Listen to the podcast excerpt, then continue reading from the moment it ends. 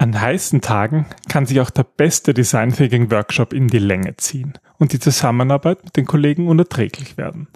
Das muss aber nicht sein, wenn ihr wisst, wie ihr auch an heißen Tagen einen kühlen Kopf bewahren könnt. Willkommen beim Design Thinking Podcast Mehr Erfolg und Spaß im Unternehmen. Hier gibt es Tipps und Tricks aus dem Beratungsalltag von Ingrid und Peter Gerstbach, damit du kreativer und erfolgreicher wirst und mehr Freude bei der Arbeit hast. Und jetzt geht's los. Viel Spaß!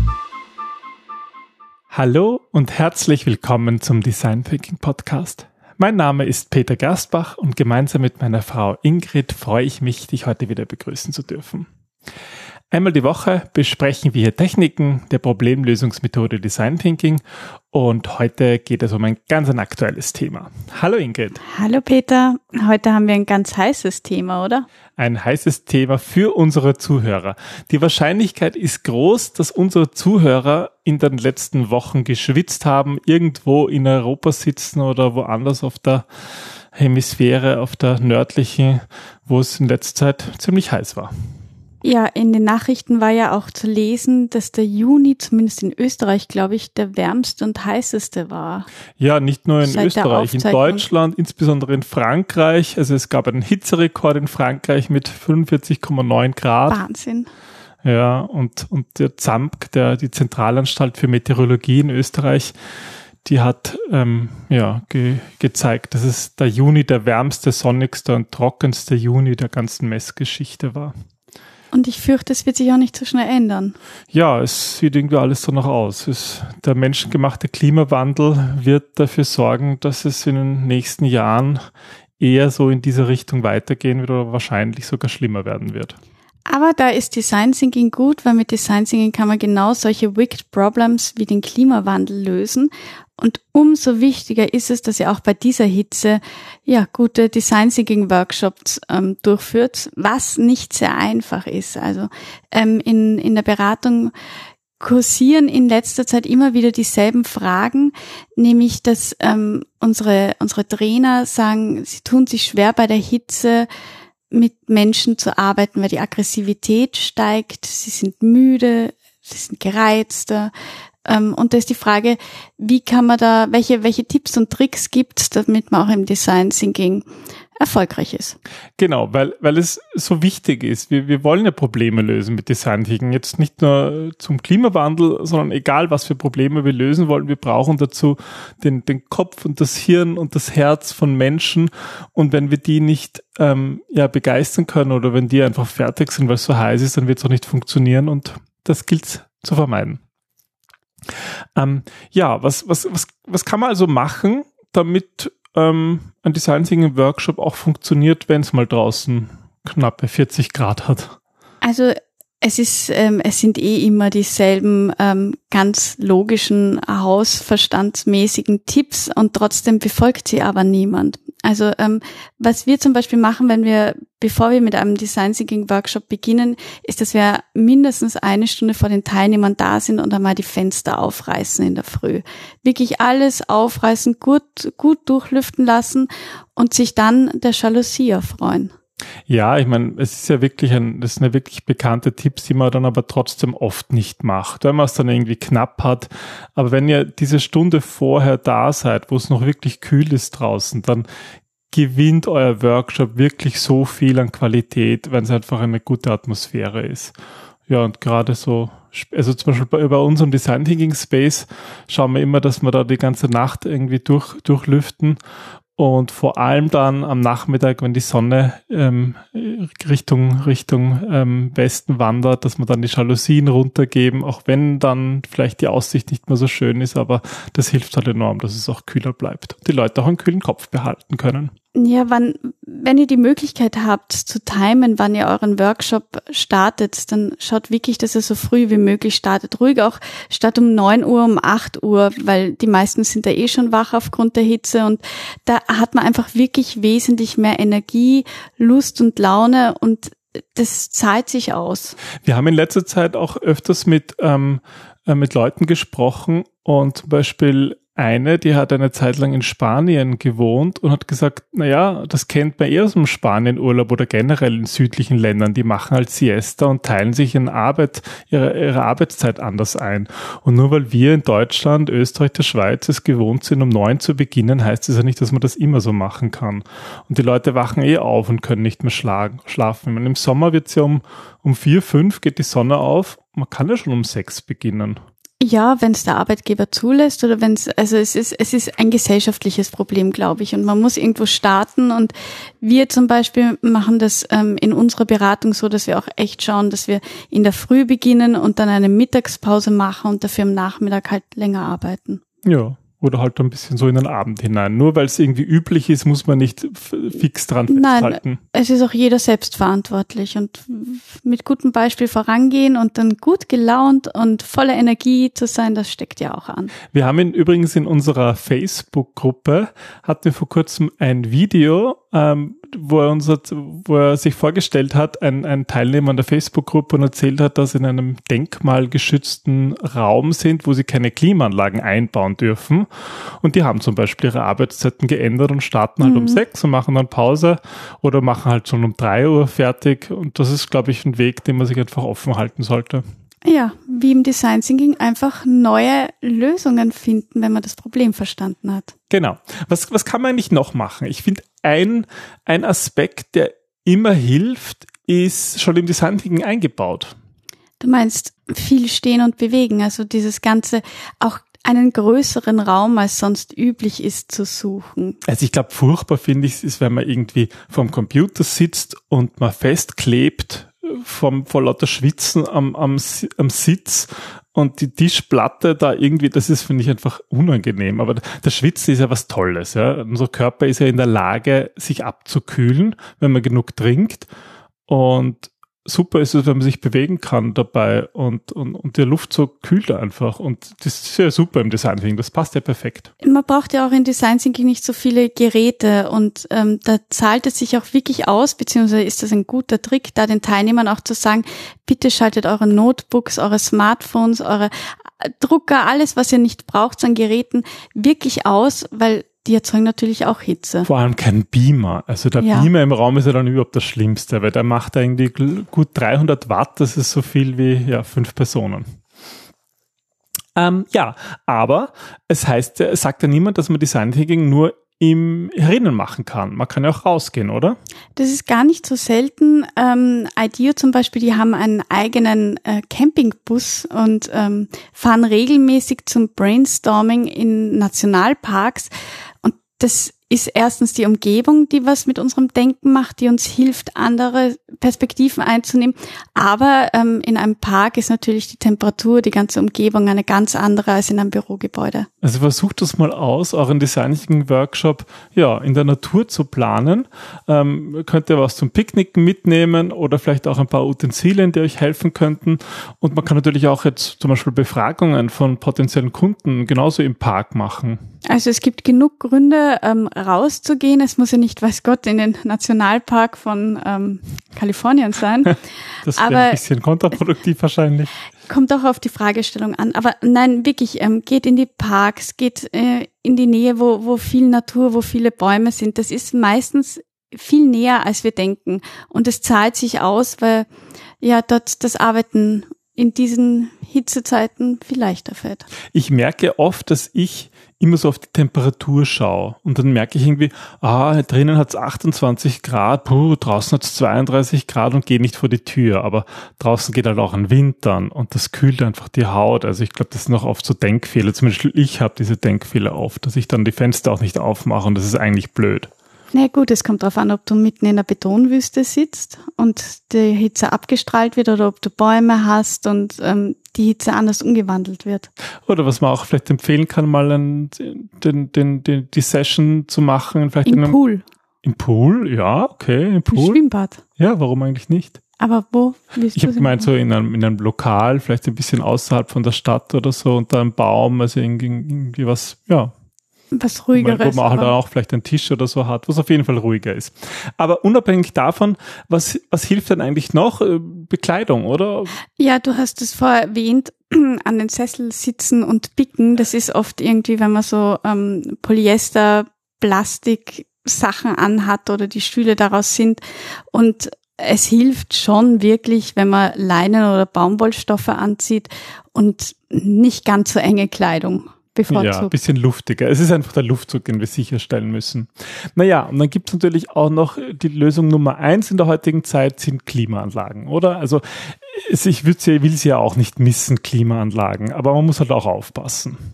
Ja, vor allem, wenn man mit verschiedenen Menschen oder anders gesagt, Menschen reagieren unterschiedlich auf Klimaanlagen und während der eine sehr sensibel darauf ist und das eher mild eingestellt haben will, braucht der andere das auf Durchzug. Und da heißt halt auch Empathie zu entwickeln, zu schauen, was tut jedem gut und ähm, vor allem keine, keine nackten Körperteile anzu, ähm, wie sagt man da, anzustrahlen. Sondern wirklich zu schauen, dass das ähm, eher auf den Oberkörper geht, die Klimaanlage. Und ganz wichtig, dass die Außen- und Innentemperatur ähm, nicht mehr als acht Grad Unterschied beträgt. Also das ist so eine Daumenregel, an die man sich, glaube ich, wirklich halten soll. Also wenn es draußen 35 Grad hat, dann sollte man auch drinnen die Klimaanlage nicht auf 22 Grad oder so einstellen, sondern das wären dann eigentlich eher so, ja, 27, 26 Grad. Das Problem nämlich dabei ist, dass der Organismus sich extrem schwer tut, dann umzustellen und ähm, wir werden dann noch müder und, und schnell, das Immunsystem wird schnell geschwächt und deswegen zahlt sich wirklich aus, ähm, wenn es draußen auch sehr heiß ist, drinnen nicht unbedingt auf 22 Grad runterzukühlen. Ich werde nie verstehen, warum zum Beispiel in so, in so vielen Geschäften wirklich so die Klimaanlage so auf 22 Grad oder so gestellt ist im Hochsommer. Also, ich glaube, da geht es aber auch viel um die interne Kühlung, also von, von den Kühlgeräten und aber ich habe keine Ahnung. Ah, das glaube ich nicht. Ich glaube, dass sie da einfach, ich glaube, dass sie da einfach manchmal die durchsetzen, die es gern möglichst kalt haben. Aber das ist physiologisch ein Wahnsinn. Und es ist sogar so, dass das auch von der Arbeitsleistung her nicht gut ist. Das finde ich eine interessante Studie, die du gefunden hast, oder? Dass Menschen sogar bei Wärme produktiver sind als bei Kälte. Das fand zumindest ein US-Forscher heraus. Der hat nämlich Mitarbeiter einer Versicherung in Florida bei einer Raumtemperatur von 20 Grad arbeiten lassen. Mhm. Und das Spannende war, dass bei 20 Grad die Fehlerquote bei 25, also beim Viertel lag, was ja wirklich hoch ist. Okay. Und dann hat er die Heizung aufgedreht und ähm, das Fenster aufgemacht. Das Fenster aufgemacht, es waren 25 Grad im Raum und plötzlich lag die Fehlerquote nur noch bei 10 Prozent. Seine These dahinter ist, dass ähm, wenn es angenehm warm ist, dann können wir leichter denken, dann brauchen wir nicht so viel Energie, um uns quasi aufzuheizen, sondern können die Energie ins Denken umwandeln. Das war übrigens der Forscher Alan Hedge von der Cornell University und ich bin mir sicher, es gibt auch viele andere Studien. Wir haben zum Beispiel eine in unserem Buch ähm, über Innovationsräume eigentlich auch schon reingeschrieben, dass ähm, hohe Temperaturen gut sind. Also dass wir eben so bei 4, 25 Grad richtig gut arbeiten können. Und ich glaube, wenn wir, wenn das irgendwie meistens, glaube ich, ist es kühler, aber unser Hirn, das ist vollkommen okay. Wir sind als Menschen in der Lage, bei 25 Grad nicht nur gut zu arbeiten, sondern das ist eigentlich auch wirklich unsere Wohlfühltemperatur. Deswegen Klimaanlage nie niedriger einstellen als 25 Grad, sage ich mal so. Ja? Design Thinking Regel Nummer 11. Nummer 11. ja. ähm, Menschen können drunter nicht denken. Genau. Okay, genau. so ist gut es. zu wissen. Ja, und ähm, ja, Siesta machen, Pausen machen. Also auch im Design Thinking Workshop. Normalerweise machen wir vielleicht so alle zwei Stunden eine größere Pause, aber wenn es wirklich heiß ist, dann kann man ruhig öfters Pausen machen. Das ist auch ganz wichtig. Also auch wenn ihr das Gefühl habt, ähm, die Energie ist draußen und es ist vielleicht keine Pause vorgesehen, dann müsst ihr euch wirklich ähm, an die Teilnehmer halten und schauen, was die brauchen. Manchmal hilft ein Icebreaker im wahrsten Sinne des Wortes, also ein, ein Spiel zur Auflockerung einsetzen. Wobei das Oder, ist ja dann kein Icebreaker, sondern ein was ist denn das Gegenteil von Eis? Ein Hitzebreaker, Heatbreaker, ja. Äh, aber einfach wirklich drauf eingehen oder zum Beispiel zu sagen, okay, wie wär's, wir holen uns jetzt alle ein Eis oder irgendwas, ähm, wo es darum geht, aufzustehen, durchzulüften und sich kurz einmal abzukühlen, um dann mit frischer Energie wieder einzusteigen. Und das lieber öfters als ähm, einmal zu wenig wenn 25 Grad eigentlich sozusagen die perfekte Temperatur ist, manchmal ist es halt mehr und dann hat es halt schon 38 oder 39 und dann kann man natürlich nicht mehr so intensiv arbeiten. Aber das Schlimmste, glaube ich, was man in dem Moment machen kann, zu sagen, ah, wir sind eh nicht durchgekommen und jetzt müssen wir noch mehr arbeiten, mehr, mehr, mehr. Weil mhm. das Ergebnis wird dann sein, weniger, weniger, weniger. Ja, vor allem, wenn man schon müde ist, dann ähm, fällt man oft in diese Spirale hinein, dass man gar nicht mehr aufstehen will, weil jetzt sitzt man ja schon und das ist bequemer, als zu sagen, okay, ähm, bevor wir noch mehr in Sunken Costs investieren, also bevor wir irgendwie noch mehr hineingeben und eh wissen, dass es nicht funktioniert, machen wir hier den Break und bringen die Energie auf, um zu sagen, ne, jetzt machen wir Schluss oder jetzt machen wir eine Pause und dann geht's weiter. Da geht's auch wenn ihr Design Thinking Moderatoren seid oder generell, wenn ihr Workshops moderiert, denkt euch bitte an, an, die Gesundheit eurer Teilnehmer und erinnert sie zum Beispiel daran, etwas zu trinken. Hm, das ist ganz wichtig. Das geht, es heißt ja immer, so geht es älteren Menschen, dass die vergessen zu trinken. Das ja. ist aber ein totales Märchen. Es geht allen so, oder wie? Es geht allen so. Ja. Und es ist wirklich, es weiß jeder, aber es tut kaum einer. Zwei bis drei Liter Wasser sollten mindestens drinnen sein. Und ähm, ein Freund hat uns jetzt erklärt, der sich viel mit Biohacking und viel mit so ähm, Ernährung auseinandersetzt, dass es sogar ist 0,3 Liter pro 10 Kilogramm Körpergewicht. Ja, also das ist vielleicht so eine Regel, die für alle passt. Also wenn jemand 60 Kilo wiegt, wären das dann so circa zwei Liter. Oder wenn jemand 80 Kilo wiegt, sind schon zweieinhalb Liter. Die sollte man mindestens trinken. Und ich glaube, wenn man einen Design Thinking Workshop hat und sich bewegt und, und denkt, auch das Denken verbraucht ja Energie und auch, auch Wasser, wie jeder, jeder Kreislauf im Körper, dann kann das ruhig mal noch ein bisschen mehr sein ein bisschen mehr ja, aber man sollte da auch nicht wieder übertreiben, weil sonst beanspruchst du den Organismus in die andere Richtung zu viel. Also einfach da vielleicht zwei bis drei, dreieinhalb Liter trinken und immer wieder das Glas nachfüllen, so dass ihr da wirklich auf, auf diese Menge kommt und ja, da muss man auch öfters aufstehen und aufs Klo gehen. Da hat man wieder Ist die Bewegung. Gut. Hat man auch hm? wieder Pausen gemacht. Und was ich auch empfehlen würde, ähm, dass ihr vielleicht nicht nur eisgekühltes Wasser anbietet, sondern noch warmes Wasser oder zumindest Wasser auf Zimmertemperatur. Ich persönlich habe das lieber und ich kenne viele andere, die das auch möchten. Also dieses eisgekühlte Wasser ist eigentlich fürs, für den Körper nicht gut, weil der Körper muss das im Magen wieder aufheizen. Mhm. Der versucht es auf 37 Grad zu kriegen und das kostet wieder Energie und erzeugt eigentlich wieder Wärme. Das ist ein bisschen kontraproduktiv. Aber das ist Geschmackssache, deswegen bietet bitte beim Workshop beides an. Was aber ähm, zum Trinken dazugehört, ist natürlich auch das Essen.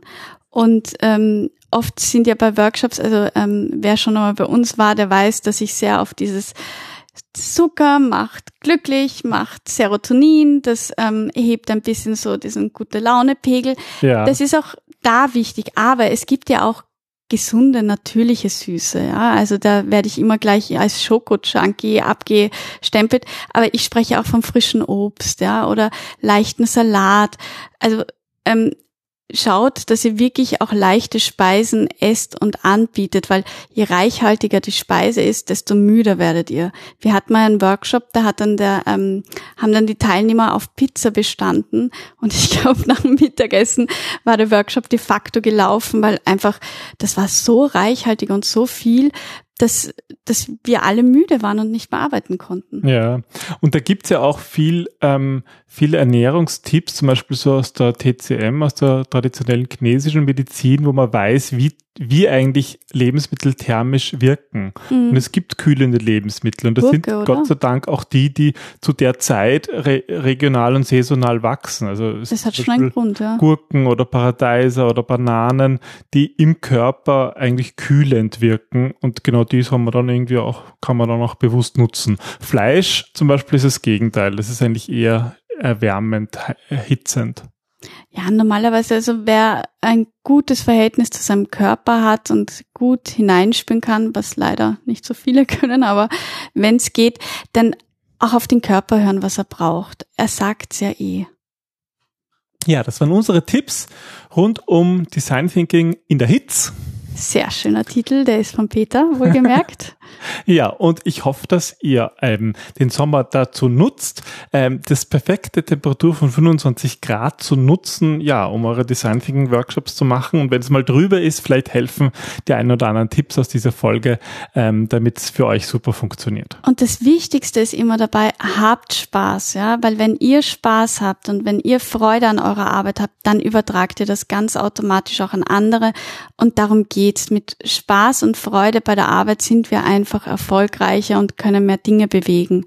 Und das sollte letztendlich das Ziel sein, egal wie heiß oder wie kalt es ist. Genau, darum geht's. Dann. Vielen Dank fürs Zuhören. Wir sind Ingrid Gersbach. Und mein Name ist Peter. Das war der Design Thinking Podcast. Und wenn euch diese Folge gefallen hat, dann freuen wir uns, wenn ihr sie weiterempfehlt. Vielleicht habt ihr auch selber noch Tipps rund um die Hitze, die wir gerne noch einbauen. Vielleicht jemand mit einem Lebensmittelgeschäft, der uns sagen kann, was da wirklich die Sache ist. Ja, genau. Also alle Tipps sind willkommen. Wir, wir, wir haben ja noch, der Sommer dauert noch ein bisschen. Wir können das in den nächsten Folgen noch einbauen, wenn ihr uns einfach einen Satz schreibt per E-Mail oder auch unter Social Media. Freuen wir uns. Und ja, wir freuen uns, euch dann nächste Woche wieder zu hören. Dann bis zum nächsten Mal. Bis dann. Tschüss. Tschüss.